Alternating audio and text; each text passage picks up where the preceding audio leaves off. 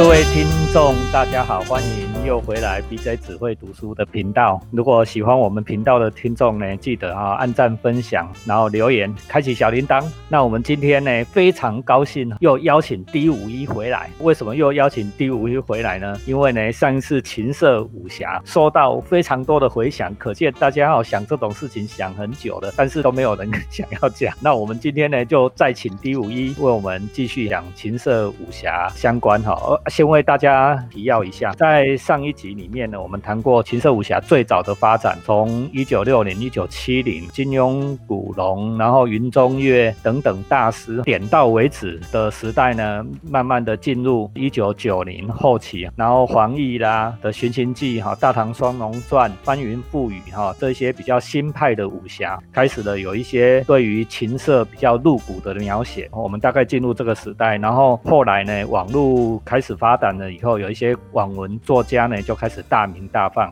那我们上次也分析了哈，从解严以后的台湾哈，为什么会孕育出情色武侠的风潮，跟日本的传统等等。最后谈到了武侠虽然开始没落了，情色依然在。那我们今天呢，请到 D 五一哈，先跟大家打个招呼。今天要谈什么？大家好，我是 D 五一。那我们今天想要来继续谈情色武侠在我们近代啦，可能就是近十年。的发展状况。首先呢，我们上一集有讲到嘛，就是有聊到这个武侠已经没落很久了。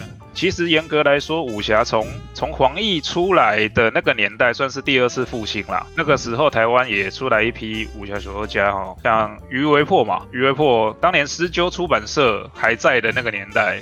就是有一批台湾的武侠小说家，其实写了一些蛮非常不错的正统派的武侠小说。那相对同时期，在网络上有很多个同人作品、续雕的作品正在发展。但是从那个年代后来又历经了一段很长的空窗期，在这十年间，我说在这十年间，对岸的网文界是迅速的发展。从起点起点的文学网开始崛起之后呢，其实主要的华文的网文呢，主要的战场已经移到对岸去了，相对的。当然是这个情色武侠的发展也移到那边去了。那这十年，虽然出过非常多非常多个，不管是题材也好，不管是长度也好，都非常惊人的作品。多惊人呢？多惊人！我就要讲一个《阿里不达年代记》哈，在对岸非常红的一部，它其实也不算是完全的情色武侠，其实它是融合了情色、融合了武侠、融合了异世界的一部作品。据我所知，我印象中呢，这个《阿里不达年代记》写了一百多集啊，一百多集。啊，每一集大概多长？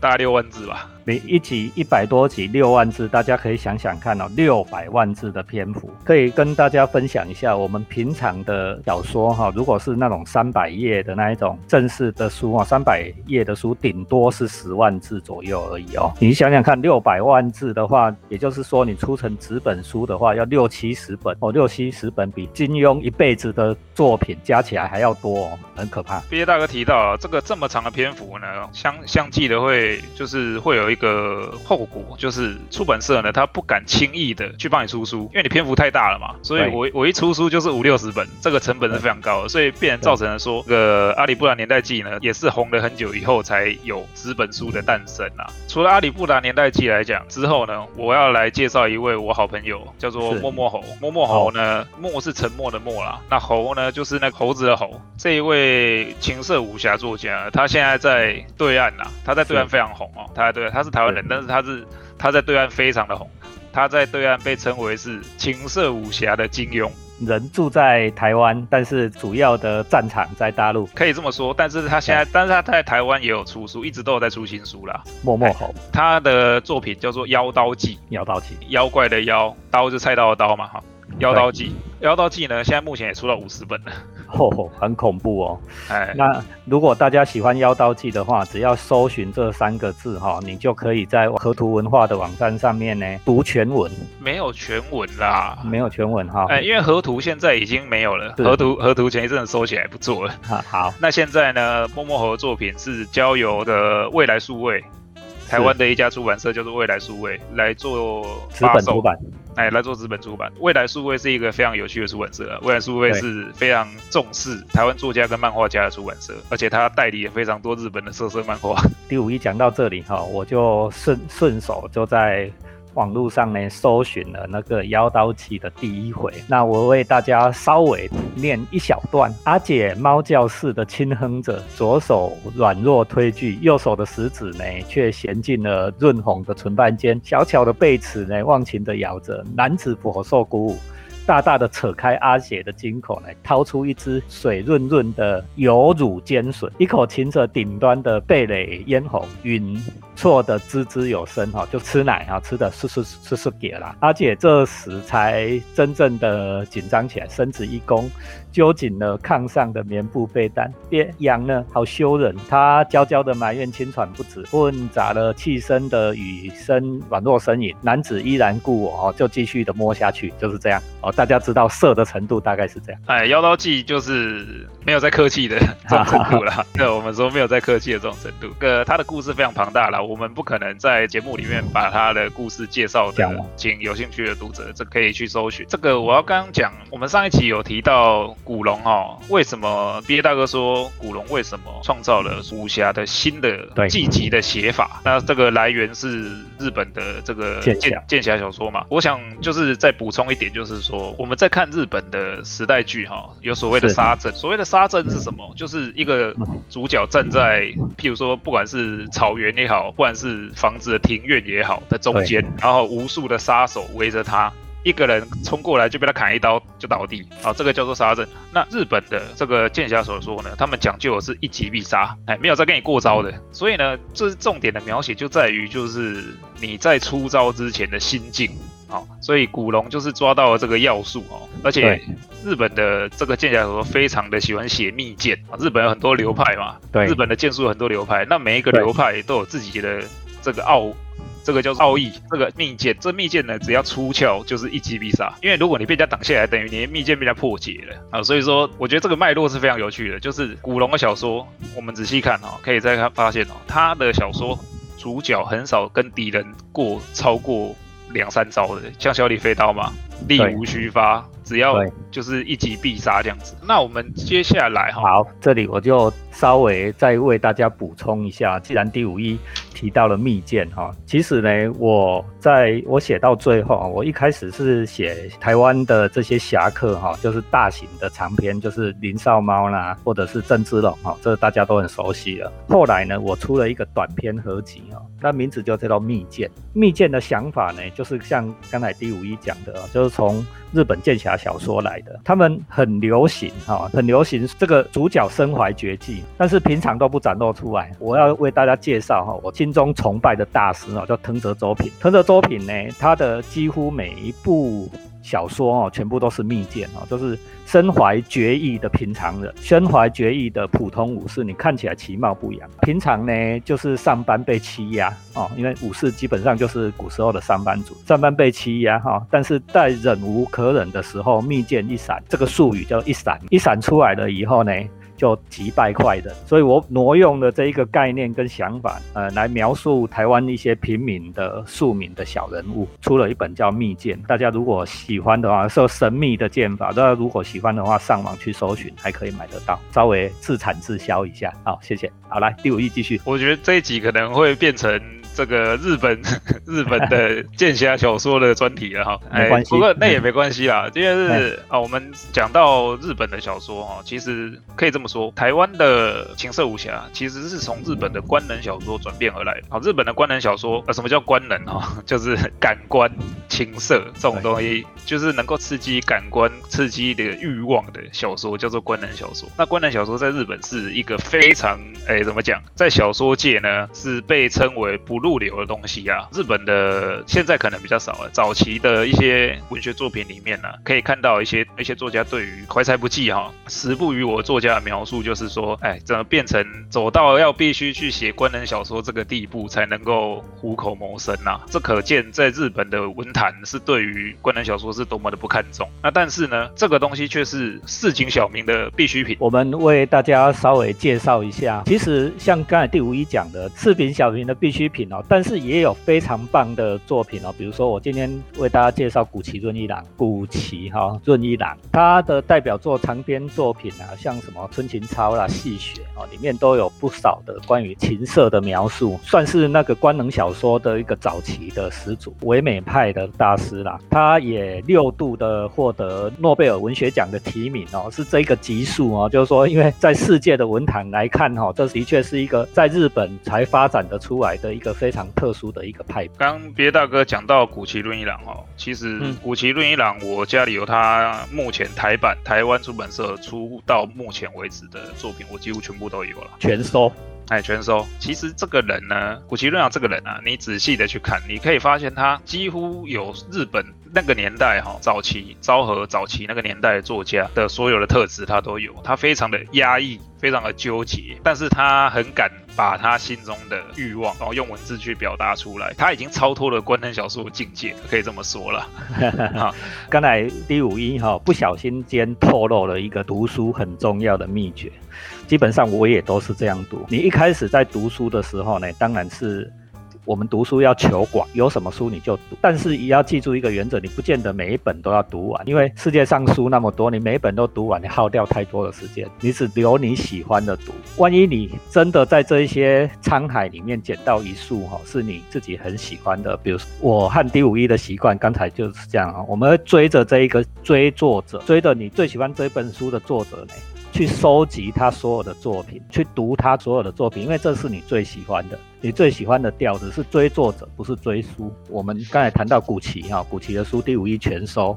我们在上一集谈到的山田丰太郎的书，山田丰太郎我也都全收，藤泽作品我也都全收。司马辽太郎我也都是全收，到最后呢，你就会慢慢的把你这个最喜欢的作家的风格融入你自己的风格里面，才能够写得出好作品啊！这是读书跟写作一个很大的诀窍，在这里分享给大家。好，那官能小说哈，就是我们学讲的简单一点，就是情色小说，这已经不已经不是局限于情色武侠了。情色小说的描写当中有非常重要一点，就是呃性癖。什么叫做性癖呢？就是每一个人对于性他的喜好是不同的，有一些人呢。他有恋物癖，那恋物癖就是他对于他憧憬的哦，比如说我今天喜欢上一个女生，可是我却对于她用过的物品会产生强烈的欲望啊，就是听起来很变态啊，但是这是正常的生理现象。有一些人有恋物癖，有一些人呢，呃，我我讲白一点就是萝莉控，他喜欢小女生。萝莉这个词啊，是从俄国的文学家来的啦，哦，有一本小说叫做《洛丽塔》吧，哈，哎是，洛丽塔就是一个老男人喜欢上小女生的故事。当然，我们要在频道上面强调，非常再三的强调啊，这个是犯法的事情。请大家千万不要去做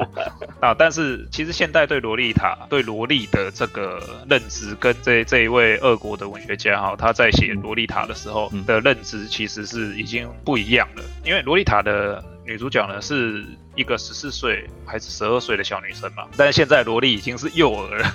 现在现在现在的对萝莉认知已经是幼儿，其实那个不是那个不是萝莉哦，那个是那个是幼儿了。好，在这个时间呢，为大家补充一下，《洛丽塔》呢是俄国文学家纳博可夫的作品。纳博可夫这一部《洛丽塔》呢，到目前为止呢还是很经典哦，很经典。它是它是正当的文学小说了哈，所以它里面描述的行为不见得合乎现在的道德或法律规范，但是是非常经典的一部小说。好，那我们刚刚讲到性癖嘛，当然性癖当中有一个非常特别变态、特别恶心的类别，好，叫做恋尸癖啊。这个在古奇的小说里面曾经有出现过。第五一离麦克风近一点。这这个在古奇的小说曾经里面，呃，古奇的小说，古奇润一郎的小说呢，他对于这个恋物癖啊，这种各种性癖描写的是非常的露啊。那在这个官能小说的类别里面呢，我也曾经读过。那所谓的恋尸癖啊，那那那当然就是更更加不可描述的场景了。恋尸癖是什么意思？简单的介绍一下。简单的介绍一下，就是你知道我们常常会看到一些新闻哈，那譬如说像国外有那个清洁队员，呃不是清洁队员，那个开救护车的哈，他们把漂亮的有可能遇到那种自杀死亡或者是各种死亡原因死亡的漂亮年轻的女生到殡仪馆之后呢，他看到了她的。已经死亡的这个身体，他没有办法压制他的欲望。那当然，殡仪馆四下无人了，会做什么事情？对，平时监视下无人会做什么事情，大家自己去想象。啊，这个在国外曾经拍过，有蛮多类似题材的电影啊，就是恐怖片，有从这开始的哈。然后这个啊，我们刚刚讲到来官能小说。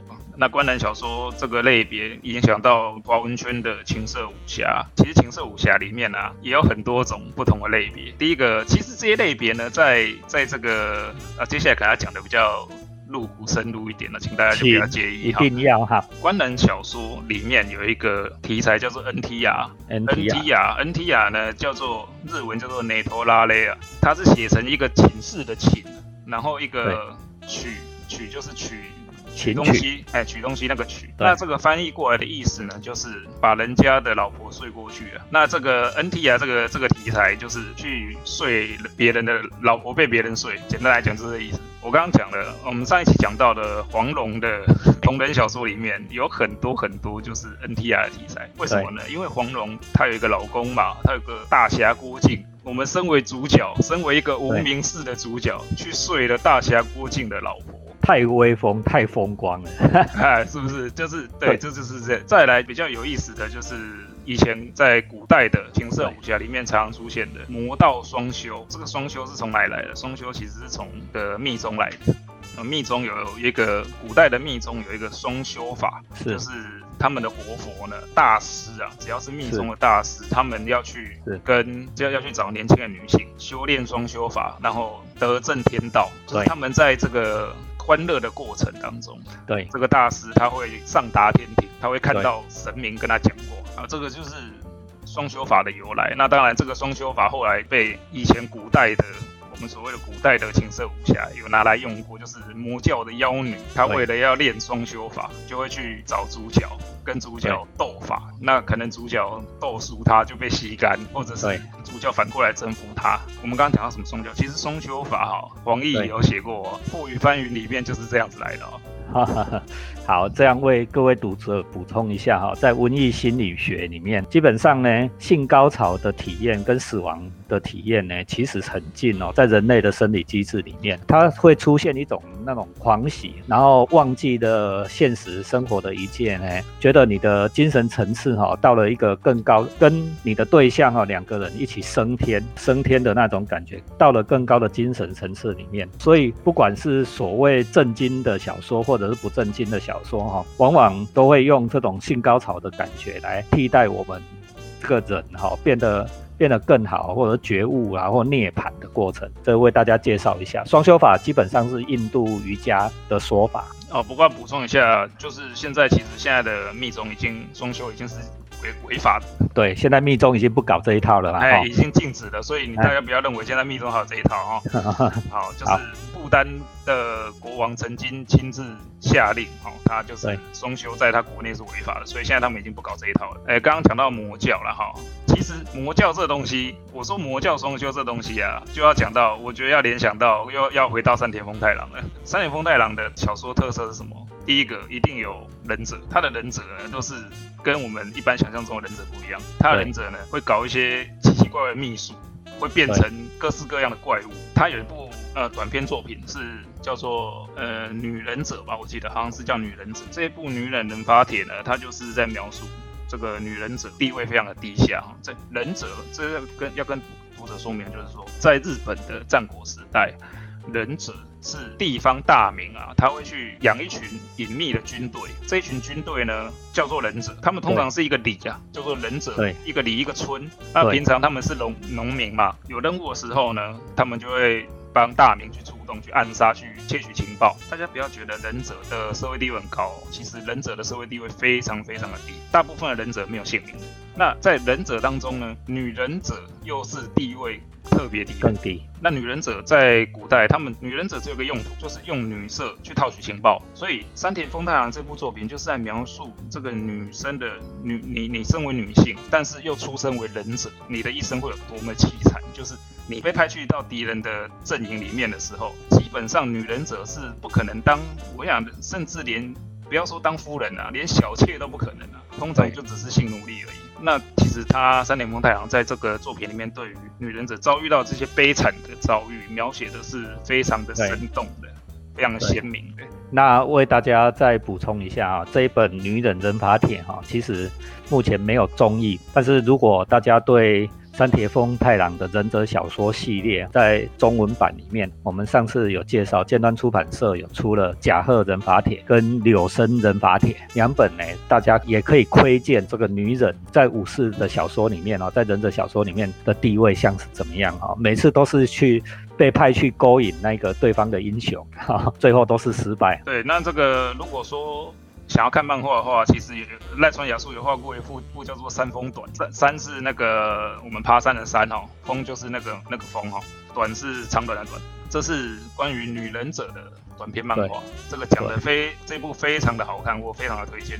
山峰短就是山田丰太郎的短篇呐。对，我们今天时间其实也差不多了啦。我们从琴瑟的武侠哈，一直聊到了日本的剑侠小说，然后聊到了日本的官能小说哈。那今天其实也很丰富哈，带着大家呢走一趟跟文学哈、跟通俗文学、色情文学、武侠文学之间的脉络跟传承，也介绍了很多很棒的作品。那第五一再往后看呢，这一脉呢以后会怎么做？其实情色跟文学，我觉得一直是脱不了关系。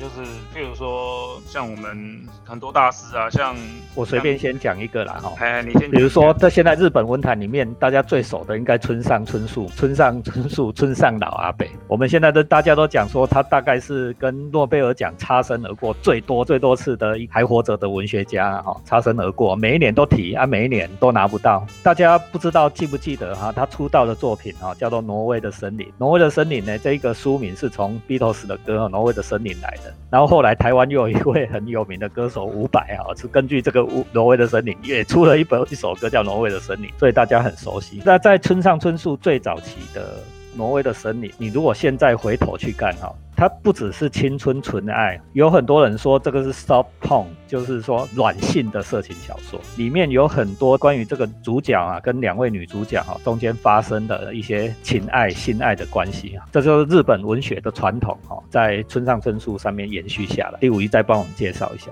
陈如 B J 大哥刚刚讲了。其实情色跟文学是分不分不开关系的。如果说我们在描写的题材是人是人的话，基本上呢，所谓的我们人有七情六欲嘛。你如果少了，偏偏就不去描写从地，不去描写情色，不去描写欲望的话，那我认为你写的不是一个完整的人，就少一块了。对你的小说里的角色，并不是一个饱满而完整的人。当然，当然我们受于限制，有很多时候不能去完整的描述出来。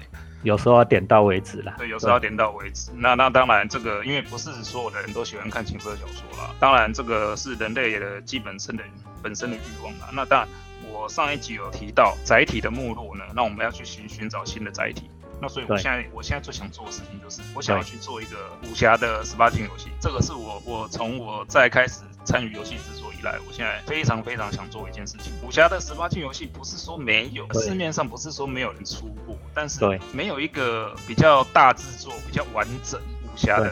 十八禁游戏出出现过，对，未来如果有机会，我想要做这件事情。我们太期待了。老实讲啊，哈，我从十几年前，十几年前就一直想邀插画家哈一起来做那种色色武侠、情色武侠，就是类似图文的方式啊，就是一个短片配几个插画这样的方式，然后做的很像天野喜孝做那种鬼谈草纸的那一种风格啊。我想台湾一直还没有人做过类似这样的尝试，因为我自己也出过很多的绘本，一直还没有人做这种色色的这种尝试啊，把我们。食色性也的日常的欲望，拿到我们大家可以当做艺术的角度来欣赏的这种角度，那我们非常期待 D 五一能够实现他的梦想，我也很期待能够实现我们的色色武侠的梦想。那我们今天时间也差不多了，再次谢谢 D 五一啊！如果喜欢 BJ 只会读书这一个频道，记得按赞、留言、分享、开启小铃铛，告诉我们你还想再找 D 五一来啊来讲。谢谢大家，拜拜。